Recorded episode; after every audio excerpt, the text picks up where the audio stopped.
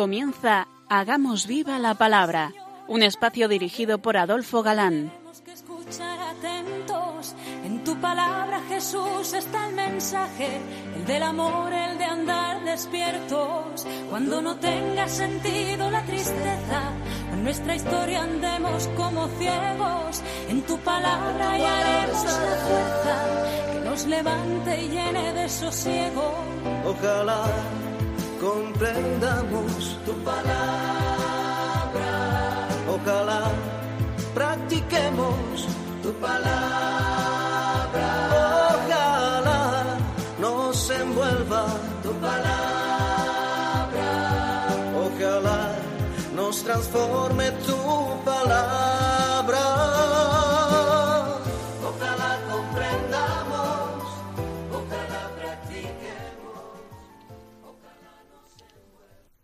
Hola queridos oyentes, un día más en esta emisora de la Madre nos encontramos con vosotros a través de las ondas para compartir, como siempre, la escucha de la palabra de Dios, buscando en vuestra compañía su vigencia y fuerza para nuestras vidas. Aquí estamos de nuevo, Adolfo. y Marta, dispuestos a pasar esta hora en vuestra compañía. Bienvenidos a nuestro programa Hagamos viva la palabra. Hola amigos, gracias por vuestra fidelidad en la escucha eh, semana tras semana. Estábamos, recordaréis, la pasada semana analizando el profeta Zacarías. Y hoy vamos a abordar la quinta visión. Os recordamos que el último día veíamos las cuatro primeras. La primera, los cuatro caballos, que viene a decir que Dios como vigilante envía a sus emisarios.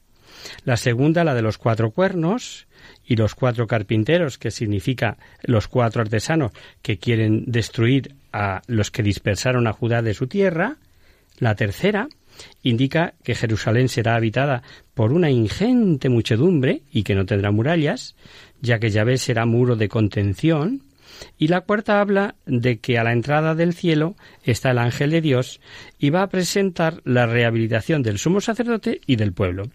Pues bien, en la quinta visión aparece un candelabro, todo de oro, con un vaso encima y siete lámparas, y siete tubos, desde las lámparas al vaso que está encima, y a su lado dos ramos de olivo, uno a la derecha y otro a la izquierda. El candelabro es símbolo del culto en el templo, y los siete brazos con luz son la plenitud de la visión divina. Todo lo ve, todo lo ilumina. Volvió el ángel que hablaba conmigo y me despertó como a un hombre que es despertado de su sueño, y me dijo ¿Qué ves? Dije Veo un candelabro todo de oro, con una ampolla en su vértice. Tiene siete lámparas y siete boquillas para las siete lámparas que lleva encima. Hay también dos olivos junto a él, uno a su derecha y el otro a su izquierda. Respecto a los dos olivos, son los que proporcionan el aceite para el candelabro, que se refieren sin duda a Josué como sumo sacerdote y a Zorobabel como el nuevo David. Proseguí y dije al ángel que hablaba conmigo ¿Qué es esto, señor mío? Me respondió el ángel que hablaba conmigo y me dijo ¿No sabes qué es esto? Dije No, mi señor. Prosiguió él y me habló así Esta es la palabra de Yahvé a Zorobabel. No por el valor ni por la fuerza, sino solo por mi espíritu, dice Yahvé Sebaot. Es, creo yo, muy interesante lo que dice, que no son sólo los medios humanos los que conseguirán el objetivo, puesto que estos por sí solos no son suficientes para la restauración, no con ejército, no con fuerza, sino por mi espíritu, hemos leído. Y aquí nos resuenan las palabras de Jesús, nos sabe esto a Nuevo Testamento, sin mí no podéis hacer nada. La sexta visión es un rollo volando. A la vuelta del destierro hubo repatriados que se hicieron ladrones y vivían al margen de la ley. Un rollo de medidas iguales al recinto llamado santo del antiguo templo pesará sobre ellos como maldición. El rollo, además, cubrirá la tierra santa en la época de la salvación. Volví a alzar los ojos y tuve una visión. Era un rollo volando. Y me dijo el ángel, ¿qué ves? Respondí, veo un rollo volando, de veinte codos de largo y veinte de ancho. Me dijo, eso es la maldición que sale sobre la haz de toda esta tierra. Pues todo ladrón será, según ella, echado de aquí, y todo el que jura será, según ella, echado de aquí. Aparece en la séptima visión un efá volando. Recordad que el efá es una medida de volumen como, como un saco o una caja o un arcón más o menos. La mala mujer en la medida efá de la iniquidad que se trasladará a Babilonia, Senaar y la iniquidad desaparecerá de toda la tierra. Salió el ángel que hablaba conmigo y me dijo, Alza ahora tus ojos y mira qué es eso que sale. Yo dije, ¿qué es? Dijo, es la medida que sale. Y añadió, esta es la culpa de ellos en todo el país. En esto se levantó la tapa de plomo y había una mujer sentada en medio de la medida.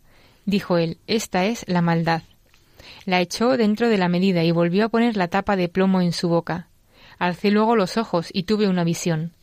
Dos mujeres aparecieron, con viento en sus alas, porque tenían alas como de cigüeña. Levantaron la medida entre la tierra y el cielo. Dije entonces al ángel que hablaba conmigo, ¿A dónde llevan esas la medida? Me respondió, van a edificarle una casa en el país de Senar, y cuando esté a punto será colocada allí sobre su base.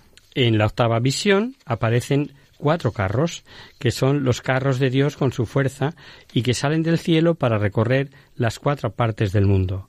Dios controla todo, hasta los confines del mundo, y se anuncia tras informar a Dios de la maldad de los enemigos y su castigo.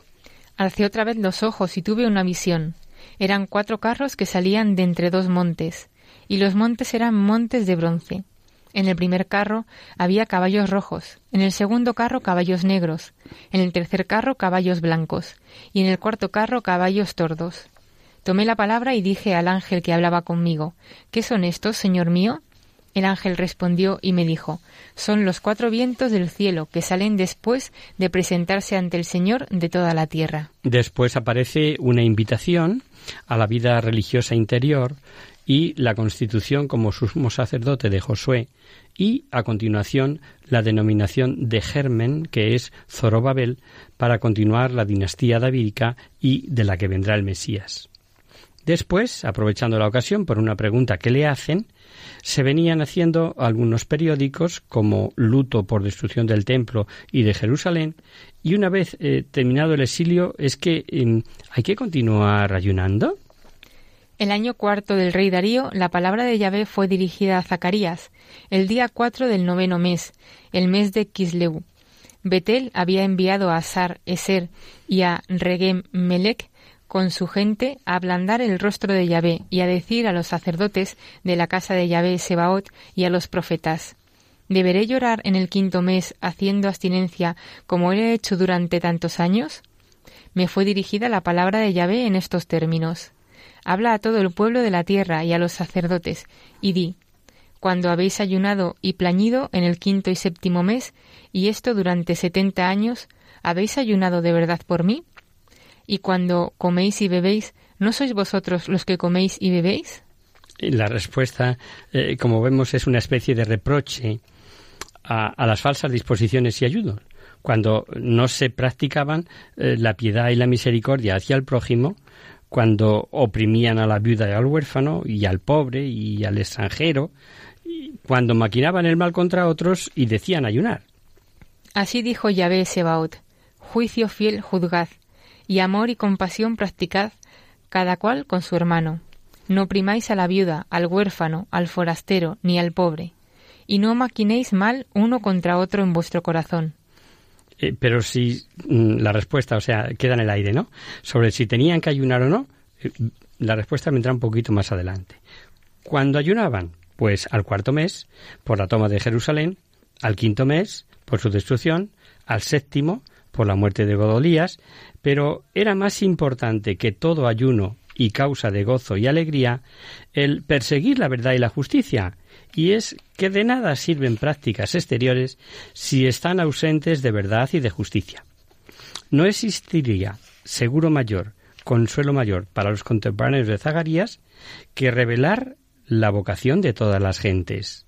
Todas las gentes buscarán a Yahvé y se dirán unos a otros, vamos a implorar a Yahvé. Y dice el texto que se agarrarán de la orla del manto de un judío para ir hacia Yahvé. Así dice Yahvé Sebaot. Todavía habrá pueblos que vengan y habitantes de grandes ciudades. Y los habitantes de una ciudad irán a la otra diciendo, Ea, vamos a ablandar el rostro de Yahvé y a buscar a Yahvé Sebaot. Yo también voy. Y vendrán pueblos numerosos y naciones poderosas a buscar a Yahvé Sebaot en Jerusalén, y a ablandar el rostro de Yahvé. Así dice Yahvé Sebaot. En aquellos días diez hombres de todas las lenguas de las naciones asirán por la orla del manto a un judío diciendo Queremos ir con vosotros, porque hemos oído decir que Dios está con vosotros. Que hemos oído que Dios está con vosotros. Proclamar la salvación que llegaría con los tiempos mesiánicos con un rey manso y pacífico. Exulta sin freno, hija de Sión, grita de alegría, hija de Jerusalén. He aquí que viene a ti tu rey, justo él y victorioso, humilde y montado en un asno, en un pollino, cría de asna. Él suprimirá los cuernos de Efraín y los caballos de Jerusalén. Será suprimido el arco de combate, y él proclamará la paz a las naciones. Su dominio irá de mar a mar, y desde el río hasta los confines de la tierra. Lo leímos ya en la pasada emisión, esta propia cita de Zacarías, ¿no? Eh, hace alusión al Domingo de Ramos, humilde, montado en un pollino, hijo de asno. Mateo nos dirá que se cumplió la profecía de Zacarías. O sea, hace alusión el propio evangelista a que esto es de Zacarías y que se está cumpliendo. Y es que la llegada, el Mesías, representaba algo muy importante, como era la rehabilitación de Judá. Pero lo nuevo es que sería como si Dios nunca la hubiera rechazado. Yo haré fuerte la casa de Judá y victoriosa la casa de José. Los recobraré porque me apiado de ellos, y serán como si yo no los hubiera desechado, pues yo soy Yahvé, su Dios, y los atenderé. Dios no dice mm, perdono pero no olvido, en el sentido de tener mantenido un rencor por lo que hicieron y, y ni siquiera aquello de decir está bien empleado por lo que me hizo. Cuando algo le sucede al que nos ofendió, el amor, dice San Pablo, no lleva cuentas del mal.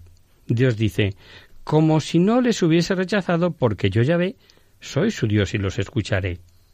Una vez más vemos en este capítulo 11 de Zacarías que si Dios bien permite que se sufran azotes, eh, la maldad, por la maldad de otros pueblos que le causaron, será castigada.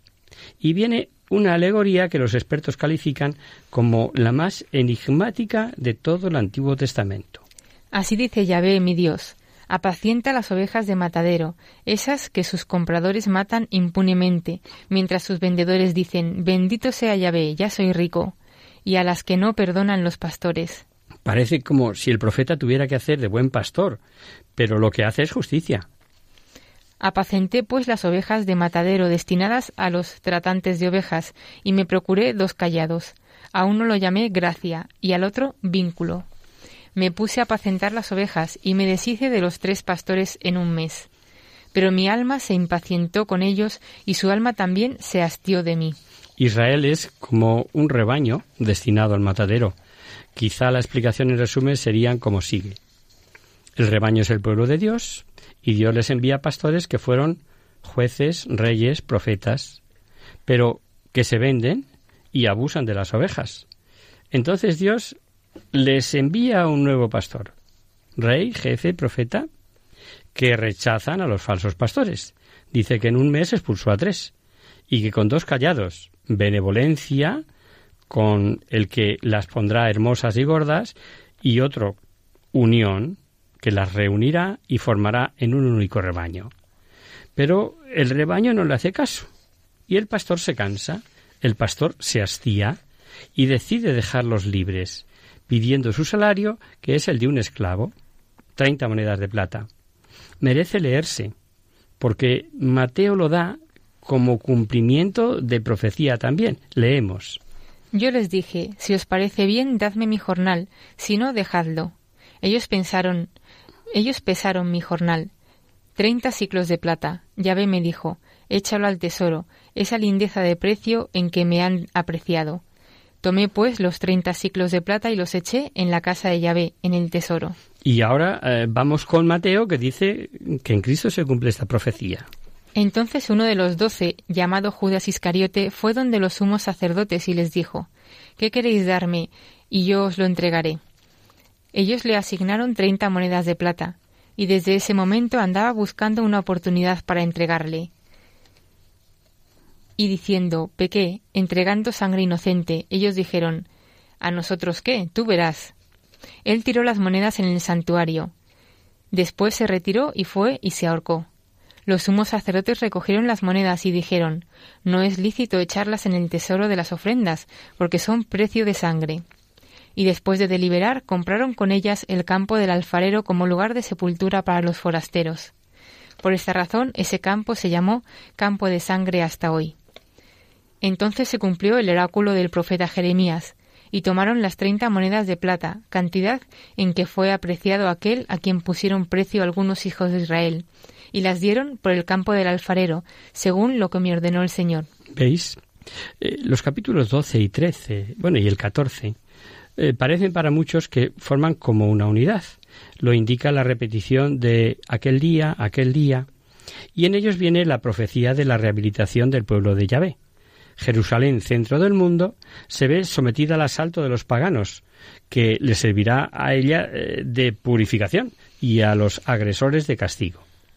La purificación Jerusalén incluye tres aspectos muerte y destierro de muchos, eliminación de los idólatras y falsos profetas y el acto penitencial del pueblo. Pero eso ya lo veremos, si os parece, después de esta pequeña pausa.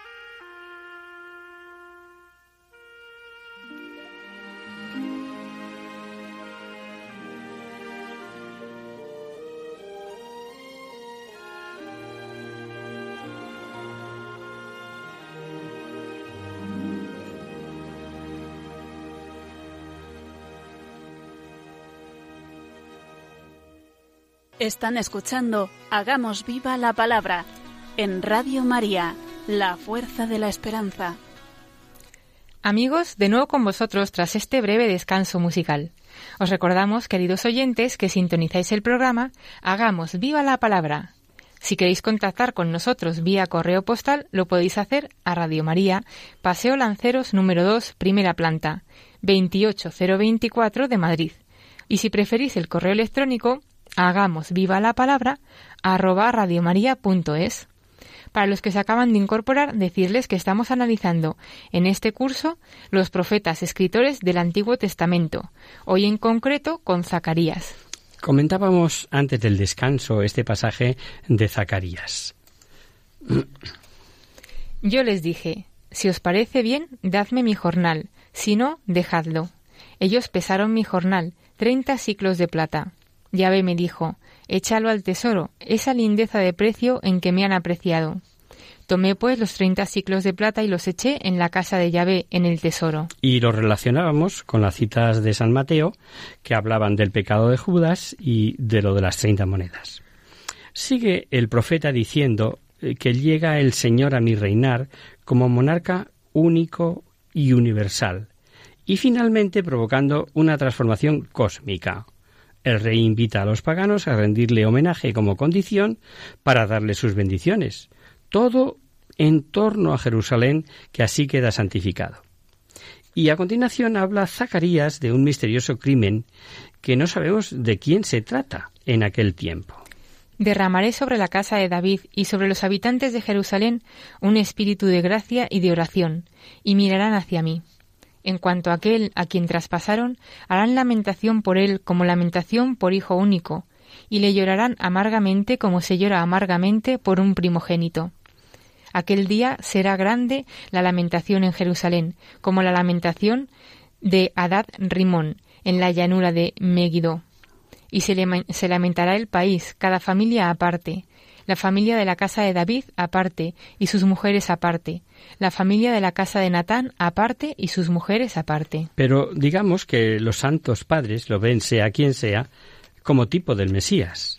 Y también San Juan en su Evangelio lo cita cuando, después de la lanzada en el costado, y también otra escritura dice, mirarán al que traspasaron. No dice Juan de quién es la profecía, pero obviamente se está refiriendo a este pasaje. En la Nueva Jerusalén no habrá ya idolatría ni falsos profetas, como dice el capítulo 13. Aquel día habrá una, fuente abierta para la casa de David y para los habitantes de Jerusalén, para lavar el pecado y la impureza. Aquel día, oráculo de Yahvé Sebaot, estriparé yo de esta tierra los nombres de los ídolos, y no se volverá a mentarlos.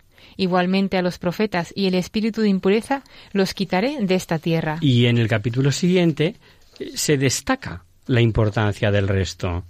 Yo reuniré a todas las naciones en batalla contra Jerusalén. Será tomada la ciudad, las casas serán saqueadas y violadas las mujeres. La mitad de la ciudad partirá al cautiverio, pero el resto del pueblo no será estirpado de la ciudad. Jerusalén será santuario universal, pues vendrán a adorar los que quedaren entre los que atacaron Jerusalén.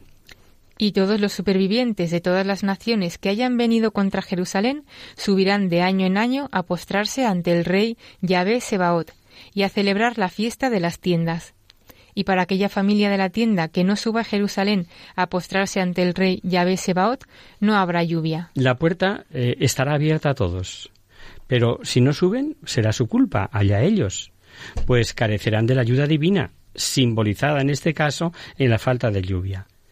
Todo quedará consagrado a Yahvé, como simbolizan los, los utensilios que sirven para cocinar y comer. ¿Recordáis lo que es el sentido típico? Os lo recuerdo. Es algo, hechos, palabras, personas, con vida e historia propia, pero que proyectan a un futuro algo al mismo tiempo mucho más trascendente. Pues en este profeta de Zacarías hemos visto la venta por 30 monedas, que nos remite a la venta de Cristo, el anuncio de la dispersión de los discípulos, que remite al prendimiento en el huerto, la entrada en Jerusalén en un asnillo, al domingo de Ramos, el famoso mirarán al que traspasaron, No necesitamos releerlo, ¿verdad? Lleno de mensaje y súper interesantísimo este profeta, Zacarías. Pues ahora vamos con otro también de los llamados menores, Malaquías. El término hebreo malaki significa simplemente mi mensajero. No es por tanto un nombre propio, sino lo más probable es que sea un autor anónimo que actúa como mensajero de Dios. En fin, sobre esto hay opiniones también para todos los gustos como en todo. Algunos arguyen que fue escrito por, por Esdras, y entre esos están San Jerónimo, que siguió el Targún. Os recuerdo que el Targún es la traducción judía, eh, primero oral como explicación del hebreo en arameo y luego por escrito, y el Talmud babilónico, que es interpretación de la Sagrada Escritura escrita. Y este dice, eh, San Jerónimo dice, que el autor fue Mardoqueo. Está escrito, según deduce de sus páginas, en una época de gran apatía religiosa, porque no ven cumplidas las promesas, y habían perdido la confianza en Dios, dudando de su amor y su justicia, así como de su interés por Judá. Por otro lado, se ve que el culto y la ética estaban por los suelos, por lo que el libro fue escrito, según los especialistas, dentro del siglo V y justo antes de la reforma de Esdras y Nehemías. El templo está ya reedificado después de la cautividad, pero al comprobar que se realizan matrimonios mixtos, eh, la vuelta a los abusos e injusticias sociales, además eh, por el nombre que se da al gobernador y el enfriamiento en el culto podemos suponer que ya han pasado los primeros años desde la vuelta, por tanto, lo más probable es que sea el último de los profetas escritores. Como el nuevo templo, lo dijimos días pasados, se inauguró en el 515 a.C., es muy probable que este libro se escribiera, o mejor, que el profeta anónimo actuara, entre el 480 al 450 a.C aunque no se puede excluir que fuera un poquito eh, después, 433, 430, cuando mm, ya las perturbaciones que subieron a la marcha de Nehemías a Susa. Este profeta se tuvo que enfrentar a una sociedad desilusionada, con gran parte de ellos sin fe en Dios, pues se preguntaban dónde quedaron las promesas de restauración. En el sentido, claro, de que ellos las interpretaban, eh, como de pasar de dominados a dominadores. ¿No es acaso Dios injusto con su pueblo escogido? se preguntaban también. El caso es que seguíamos o seguían, por hablar con propiedad, dominados por una potencia extranjera.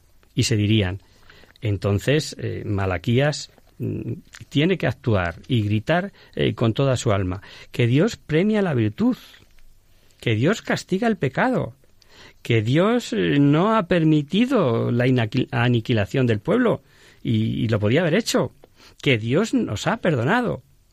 Y Malaquías se preocupará del culto ofrecido a Yahvé, y por eso dirá que los primeros en dar ejemplo han de ser los sacerdotes. Pero además hablará de un culto, un nuevo culto, que ya no estará vinculado solo al templo de Jerusalén, y que se le rendirá culto en todo lugar y que será un sacrificio humeante y una oblación pura, profetizando ¿qué? La Eucaristía. Comienza el libro saliendo al paso de las quejas de los judíos, por creer que Dios había tratado igual a los hijos de Saúl que a los hijos de Jacob. Leamos. Oráculo, palabra de Yahvé a Israel por ministerio de Malaquías. Os he amado, dice Yahvé, y vosotros decís, ¿en qué nos has amado? ¿No era acaso Esaú el hermano de Jacob, oráculo de Yahvé? Sin embargo yo amé a Jacob, y a Esaú le odié. Entregué sus montes a la desolación y su heredad a los chacales del desierto. Pero con motivo de la aclaración que hace el profeta, debemos recordar lo dicho ya en otras ocasiones, si es que entre los semitas eh, su idioma no puede decir quiero o amo más a este que este otro, por lo que utiliza ese radicalismo, ya que no hay grises, hay blanco y negro, y lo, expresan diciendo que amó a este, eh, luego al otro no. Luego, si al otro no lo amó, es que mm, le odió, ¿no? Luego, si no amo, quiere decir que le detesto. Es así como se explica la cita de San Pablo. Como dice la escritura, amé a Jacob y odié a Esaú. Es claro que es la forma de decir que le amaba más. Y sabemos que Dios no puede odiar, eh, entre otras cosas. El libro de la sabiduría dice, Pues amas todo cuanto existe y nada aborreces de lo que has hecho. Pues si tú hubieras odiado alguna cosa, no la habrías formado. obviamente. Pues los sacerdotes eran tan, tan mezquinos que lo que ofrecían no era válido ni siquiera para ofrecérselo a los hombres. Es que debemos meditar si a Dios le basta con que le ofrezcamos algo. Si ofrecemos de lo peor que tenemos, de nuestros bienes a Dios, ¿vosotros creéis que le agradaría? Recordad eh, lo que pasó a Caín y Abel entre los cuales os contáis también vosotros, llamados de Jesucristo, a todos los amados de Dios que estáis en Roma, santos por vocación, a vosotros gracia y paz, de parte de Dios nuestro Padre y del Señor Jesucristo. Ante todo doy gracias a mi Dios por medio de Jesucristo, por todos vosotros, pues vuestra fe es avalada en todo el mundo pues no quiero que ignoréis, hermanos, las muchas veces que me propuse ir a vosotros, pero hasta el presente me he visto impedido, con la intención de recoger también entre vosotros algún fruto, al igual que entre los demás gentiles. Me debo a los griegos y a los bárbaros, a los sabios y a los ignorantes.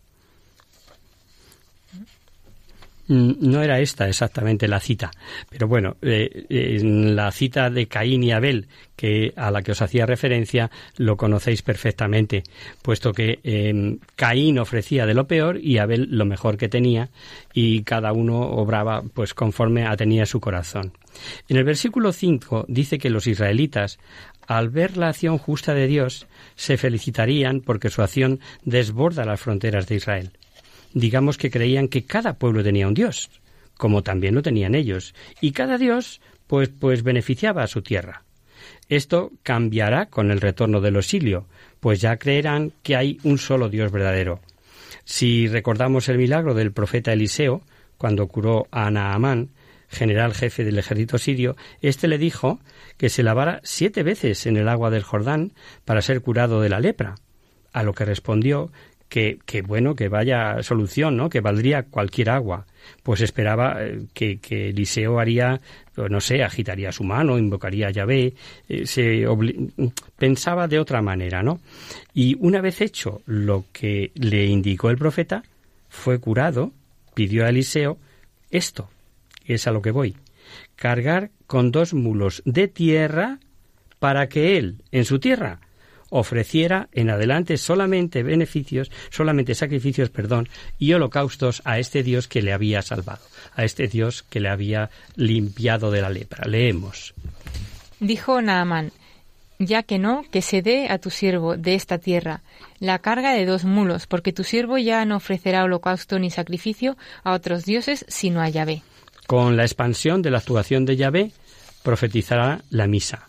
Dirá que habrá una ofrenda pura, sin mancha, y que solo se ofrecerá, no solo se ofrecerá en Israel, sino desde donde sale el sol hasta el ocaso.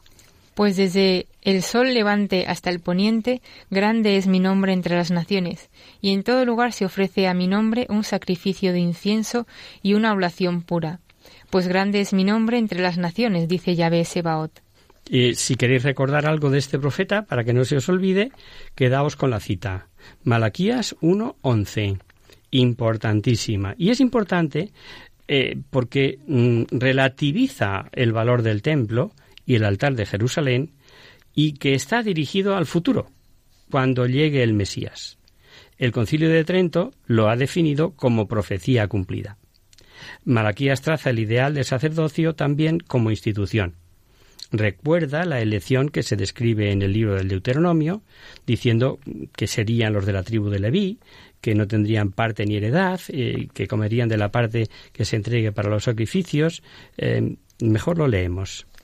Sabréis así que yo os dirigí esta orden para que subsistiera mi alianza con Leví, dice Yahvé Sebaot.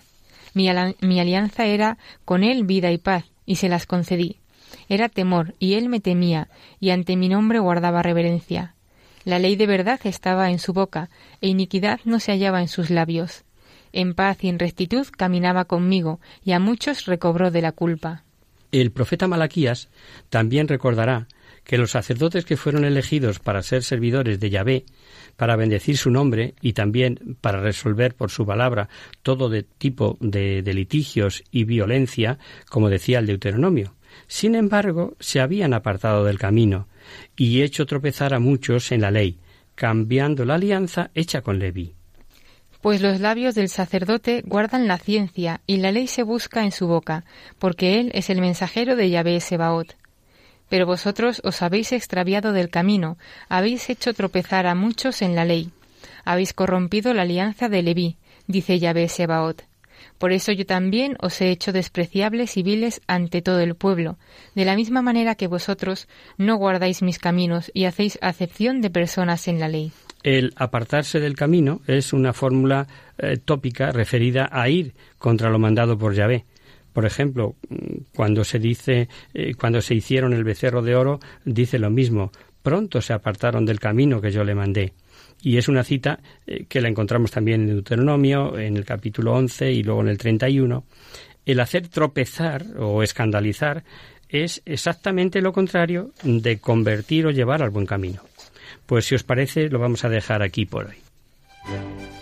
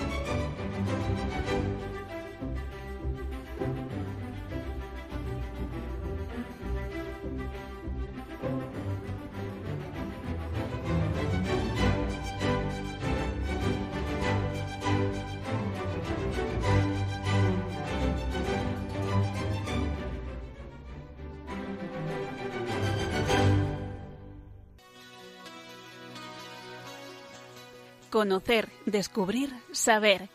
En Hagamos Viva la Palabra.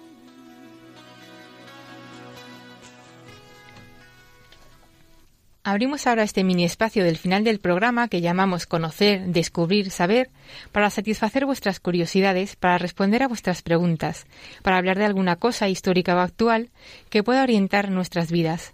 Hemos recibido este verano varios emails, pero de muy corta respuesta, y que hemos contestado también por correo electrónico, salvo uno de Jessica desde Ecuador, que dice que nos sigue sobre todo por podcast y que ya contestamos por correo electrónico también.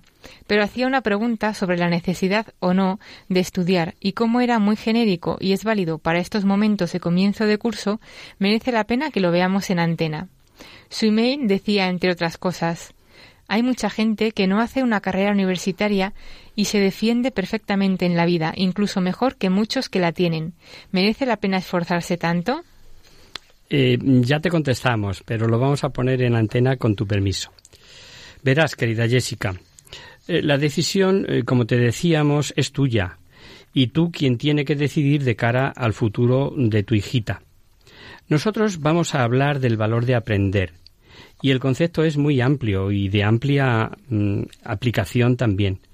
Pues puedes ser un gran arquitecto o un gran médico y estar en babia, como solemos decir. Aprender supone un trabajo permanente y, ojo, dura toda la vida. A través del estudio, de la reflexión y de las experiencias vividas, podemos obtener habilidades y conocimientos que nos permitan superar los obstáculos de la vida. Pero cuantas más herramientas poseamos, más eficazmente resolveremos los problemas con los que nos encontremos. Seguro que conocemos a alguna persona que es capaz de sacar conclusiones rápidamente y que tiene respuesta y explicación para cualquier asunto, o sea, como si supiera de todo. No obstante, sin quitar mérito a las aptitudes personales, la capacidad de relacionar hechos, conocimientos y experiencias para tener un criterio bien formado y dar una respuesta oportuna y acertada en cada caso es producto del aprendizaje.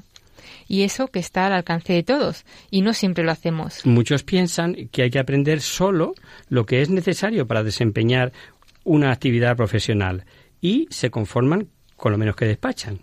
Sin embargo, podemos obtener otros conocimientos que nos proporcionarán un panorama más amplio de la vida, más aún.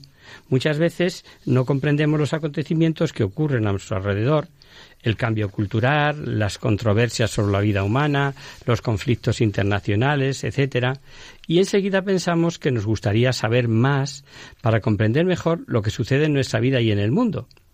Esto, obviamente, si haces una mínima reflexión.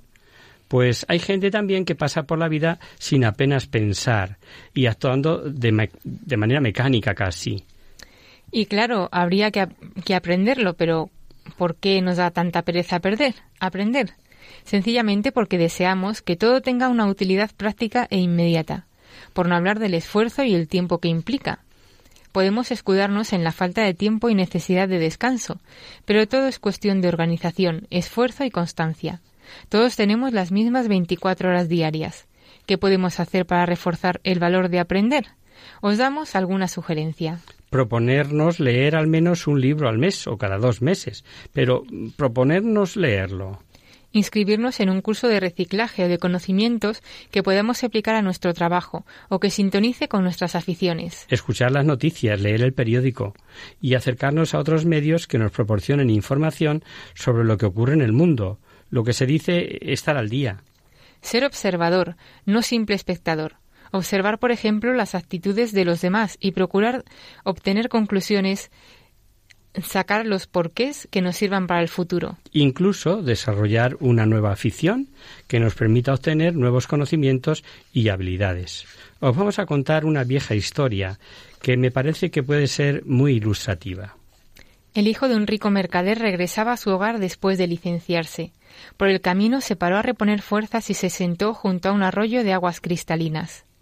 Observándolo se dio cuenta de que él era como aquellas aguas que repicaban contra las rocas sin saber a dónde iban. Sus educadores habían llenado su cabeza de conocimientos. La aritmética aprendida habría de servirle algún día para llevar el negocio de su padre. El dominio del lenguaje lo había convertido en un buen orador capaz de expresarse con soltura. La lectura de los viejos sabios le había proporcionado respuestas a cientos de problemas tanto triviales como complejos. La música deleitaba sus sentidos enriqueciendo su alma. Y sin embargo, allí, absorto en aquel pensamiento, se sintió como aquel pobre arroyo, acaudalado en conocimientos y a la vez preso de un cauce. Y decidió entonces que quería ser como una corriente en el océano, libre de cauce y pendiente. Tomó de nuevo el camino, sin dejar esa idea atrás.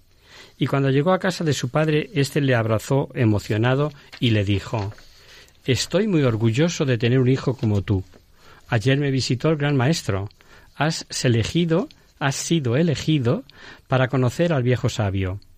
Era tradición en aquella tierra que los maestros premiaron al discípulo que mejor hubiera aprovechado sus enseñanzas con una visita al viejo sabio, al maestro de los maestros. Y, sin perder tiempo, se dispuso entusiasmado a emprender el viaje.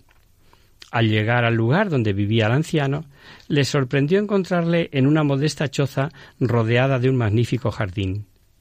El sabio estaba sentado junto al fuego preparándose un té.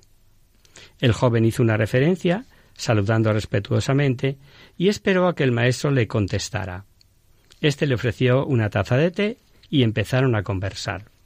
El joven le relató cómo aquel arroyo le había sugerido la idea de que su educación era incompleta que sólo daba solución a lo conocido y que se sentía limitado por ella, que él quería ser libre como una corriente en el océano y que confiaba en que un gran sabio como él le diría qué le faltaba para lograr su deseo.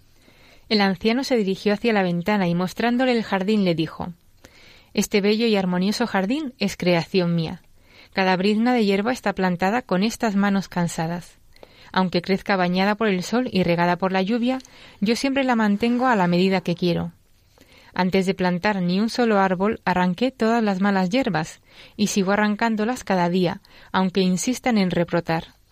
Es tal y como yo quiero que sea. Nada más te enseñaré hoy. Si realmente quieres obtener la respuesta, deberás aprenderla por ti mismo, pues así tendrá un efecto que no tendría si la obtienes de mis labios. Y ahora monta tu caballo y dirígete hacia el norte, y cuando hayas cruzado el río desmonta en la primera pradera que encuentres, libéralo de toda carga y siéntate a esperar. No pierdas ningún detalle. Lo primero que tienes que aprender te lo enseñará un caballo. Luego vuelve, la segunda lección te la dará el río. Las primeras praderas estaban a media jornada de camino, y cuando el joven llegó hizo lo que le había mandado el maestro.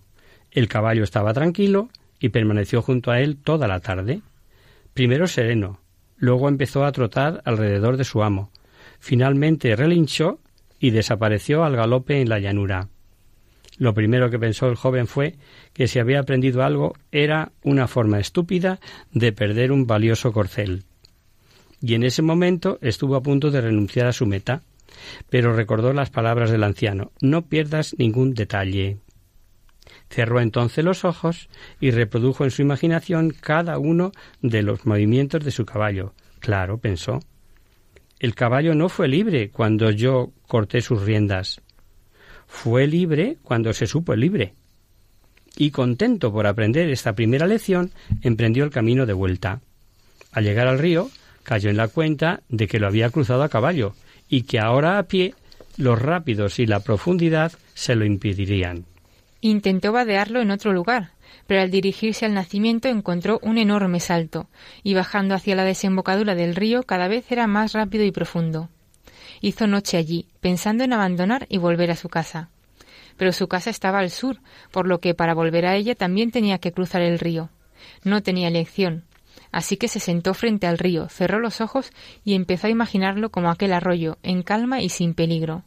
Luego trazó la línea recta que lo conducía hasta la otra orilla, y al abrir los ojos cayó en la cuenta de que había nadado distancias como aquella cientos de veces, que la velocidad del agua no debía preocuparle si no luchaba en su contra, y que si nadando seguía aquella línea que había trazado en su mente, llegaría sano y salvo a la otra orilla. Así saltó al agua con los ojos cerrados, y sólo los abrió cuando tocó las rocas de la otra orilla, muchos metros aguas abajo. En aquella mañana de verano, un simple río le había enseñado que hay fronteras que sólo son tales si así las vemos en nuestro interior. Y el joven supo una cosa más. El valor de aprender nos convierte en personas con más capacidades para enfrentarse a los problemas de la vida y para avanzar, aun en medio de las dificultades. Ilustrativa la historia, ¿verdad? Primero, formarse para adquirir los conocimientos que me darán de comer en el futuro. Segundo, no pensar que con eso ya está todo resuelto. Hay muchos más conocimientos en mi entorno que debo saber. Y tercero, o quizá primero, pensar, reflexionar, discernir, es lo básico de nuestro ser como humanos y, es lo que nos diferencia del resto de los seres creados. Y para terminar, un pensamiento o frase de autor anónimo. Educar no es dar carrera para vivir, sino templar el alma para las dificultades de la vida. Y hasta aquí, queridos amigos, el programa de hoy. Os dejamos con nuestra sintonía y os recordamos que si queréis dirigiros al programa para cualquier duda, aclaración o sugerencia, participando en el espacio de conocer, descubrir, saber, estamos a vuestra total disposición y encantados de atenderos en la siguiente dirección. Radio María, Paseo Lanceros, número 2, primera planta, 28024 de Madrid. O bien, si lo preferís, al correo electrónico, hagamos viva la palabra, arroba. El próximo miércoles estaremos de nuevo con vosotros, si Dios quiere, acompañándoos en esta fresquita hora de la siesta, si nos honráis con vuestra escucha, naturalmente. Con un programa en el que iremos avanzando en este estudio de los profetas, al que nos queda un par de días, eh, un par de programas nada más. Hasta el próximo día, amigos. Hasta el próximo día.